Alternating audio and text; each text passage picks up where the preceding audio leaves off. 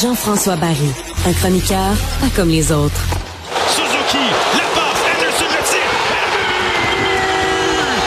Anderson avec 17 secondes, le dixième. Avec moins de 18 secondes à faire, le Canadien qui comptait le but gagnant de Josh Anderson. Jean-François, on a eu tout un spectacle quand même. Là. Quel show! Pour vrai, là, je sais qu'il y en a qui ont dit que les billets étaient durs à vendre au Centre Bell hier, mais on voulait être sur place. Cole Caulfield qui en met deux dedans, Suzuki qui est phénoménal, l'engagement de tous les joueurs, la présentation avec Carey Price en bonus, puis une belle victoire d'équipe euh, en fin de match comme ça. Bon. Un lancer de pénalité arrêté par Oui, Jake Allen. oui. Je veux dire, il y avait de tout là, hier. J'ai un commentaire sur la présentation. Faudrait que le couloir soit moins long. Parce que hein? quand, quand la voix de Michel Lacroix ferait une présentation émotive, là, le monde applaudit. Là, tu vois pas le joueur parce qu'il marche sur un long corridor. Là, quand tu vois le joueur, le monde réapplaudisse une- deuxième petite fois. Puis là, Ouais. après ça, là, le joueur arrive au centre de la glace, il fait des babas, puis là, t'as une troisième. Ah non, c'était interminable. Ça, c'était raté, là. Mais ça, je, pour vrai, je comprends pas. Là, je veux dire euh, qu'on engage un metteur en scène. Euh, Puis là, je comprends que les joueurs sont pas disponibles, mais si on avait fait une pratique dans l'après-midi avec des dummies, là, tu sais, euh, moi là, je me mets des patins, un casque, puis je joue le rôle de Cole Caulfield. On l'aurait bien vu que c'était c'était bien trop long le temps que je me rende Mais non, au mais c'est centre parce de que quand la voix, quand la voix de Michel Lacroix dit la dernière syllabe du nom Field, là, mais faut que tu le vois apparaître tout de suite, puis il saute sa glace, puis là, le monde applaudit rien qu'une fois, tu comprends? Ouais. Mais là, on le voyait pour la télé. Nous, on le voyait arriver. Bon, on le voyait arriver dans le fond d'un corridor Ouais, interminable. Et puis les joueurs, c'est une chose, mais ceux qui étaient pas en uniforme, là. Ça, c'est encore pire. On n'est pas sûr d'y reconnaître. Là, ils s'avançaient en habit cravate, ils s'en venaient au centre, un petit coucou de la main, puis retournaient en arrière. Que ça, c'était moyen. ça, Ceci dit, ceci dit, euh, les, moi, ma- bon, écoute, Caulfield est extraordinaire, tout ça, mais mon plus gros, ma plus grosse surprise, c'est les défenseurs recrues. là. Sincèrement, Eh. au moins pour deux, Goulet et Harris.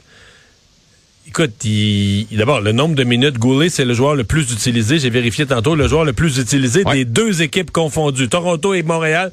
T'as-tu déjà vu ça? Je pense que, tu sais, on a déjà vu des recrues compter un tour du chapeau au premier match, toutes sortes, toutes sortes de, de- de chances du débutant. Mais est-ce que c'est déjà arrivé qu'une recrue soit premier match à vie et le joueur le plus utilisé par son entraîneur dans un rôle là, de défenseur pilier face aux meilleurs attaquants d'une des meilleures équipes de la Ligue? Écoute, pour vrai, j'aurais pas gagé là-dessus. Je pensais qu'à un moment donné, on allait les cacher un peu, tu sais, faire jouer plus nos vétérans, mais on les a laissés. Mais Goulet a été impressionnant. Que des bonnes décisions. Il avait pas l'air nerveux, il avait pas l'air fébrile. Lui, ça va être un vrai de vrai, j'ai aucun doute. Et Jordan Harris, que moi, j'avais trouvé euh, passable au camp. Euh, je l'ai trouvé très bon hier. Dur, difficile à- de, de- de jouer contre lui. Il gagnait ses batailles malgré qu'il n'y a pas un gros physique. Non, non, les jeunes ont été vraiment impressionnants du côté Et de la Harris, est très rapide pour relancer l'attaque. Ah. Trouve le bon chemin pour sortir de la zone, ce qui est souvent, ce qui a souvent été un problème pour le Canadien. là. Mais tu sais, pa- moins tu passes de temps dans ta zone, meilleur tu es en, en défensive. hein. C'est c'est la meilleure façon de pas te faire compter, c'est d'être le plus loin possible de ton filet. Mais moi, mention honorable au grand frère de tout ça. Là. Savard, hier, David Savard, hein, n'a joué une solide. Puis lui, il les a pris sous son aile, là, les jeunes, particulièrement Gaulet. Puis il a montré la, la voie à suivre. En fin de première période, là, tu sais, euh, Caulfield manque un, un filet pratiquement ouvert, là. Mais ça, c'est c'est Savard qui avait intercepté une passe. Et sur le premier but euh, du Canadien en début de deuxième, c'est encore, lui qui est, Savard C'est vrai. qui fait raison. le jeu. Et il a bloqué neuf lancers hier. Hey, neuf lancers, là. Il faut que ça tente de te mettre devant les shots. Fait que lui, il a montré vraiment la voie à suivre aux, aux plus jeunes. Et puis dans le même, même style de vétéran, j'ai bien aimé Gallagher et Devorak aussi, euh, qui ont eux autres aussi montré, je trouve, la voie aux plus jeunes. Mais c'était une victoire. Tu sais, on les a sentis dès le départ. Là. Il était rapide, il avait le goût de compétitionner. Le Canadien changeait coup pour coup avec les Maple Leafs de Toronto. C'était un très, très beau spectacle. Est-ce que ça va tenir la route à long terme? C'est une autre affaire. Mais ça, là, c'est une autre affaire. Mais gars, on va savourer le moment. Voilà, une. Toi, tu avais hier, à pareille heure, tu nous disais peut-être que Cole Caulfield pourrait compter jusqu'à 35 buts, ce qu'on n'a pas vu depuis longtemps avec le Canadien. Je te dirais, il reste 81 matchs, il en manque juste 33, t'es bien parti. Mais je pense qu'il va le faire. D'ailleurs, là, j'ai oublié son nom, mais il y a un auditeur qui nous écoute tous les soirs qui m'a envoyé, c'est Max Pacioretty. Le dernier à l'avoir fait. Ah, on oui, cherchait oui, hier oui, qui a, fait c'est 35 vrai, buts. C'est vrai, c'est vrai. Max, Max Pacioretty l'a fait. Mais écoute, puis hier, il aurait pu en compter plus. Là. Fait qu'il a été, il a été bon, il compte de partout. Et alimenté par Suzuki. Puis tu sais, je me suis dit, on était sévère avec le Canadien, le 8 défaites en 8 matchs hors concours. Mais Suzuki en a joué seulement une des 8. Si Suzuki en avait joué plus, parce que lui, il transforme une équipe, là.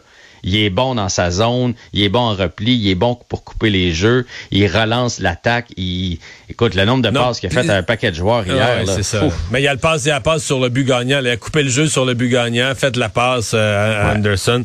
Euh, là, on a un blessé, par exemple, qu'on espérait être une sorte de pilier d'expérience dans cette défensive si jeune. Là. Ben, en fait, on en avait trois. Là. On a parlé de Savard, on avait Madison et Edmondson. Puis là, ben, Edmondson est pas là et Madison a joué de très bons matchs hors concours. Et là, malheureusement, hier, j'ai entendu d'ailleurs Kent Hughes avec euh, Jean-Charles Lajoie. Là, il a dit, ben finalement, on l'a envoyé passer ce qui semblait être une blessure banale. On l'a envoyé à la résonance magnétique pour voir ce qui se passe en dedans. Et là, on apprend aujourd'hui qu'il a été placé sur la liste des blessés. Donc, blessé à long terme. Pas aussi long terme que Carey Price, là. Mais quand on le place sur la liste, ça veut dire que c'est pas pour deux, trois jours. Et on a rappelé Schooneman. Fait que là, là, on va continuer d'être jeune en défensive pour, euh, pour au moins au moins 10 jours. Là. Sûr, Parce sûr. que, Fait que ça parce sera que pas facile. Wiseman, il, il est bien fin, mais Non, non, Whiteman, c'est pas un pilier. Wiseman, c'est pas un pilier défensif. là. Il y a des petits accents offensifs, mais écoute, euh, Des petits. ouais, les petits. Il est là, c'est une bouée de sauvetage que là, on est obligé de mettre dans le line-up euh, tous les jours. Hey, merci Jean-François. À demain. À demain.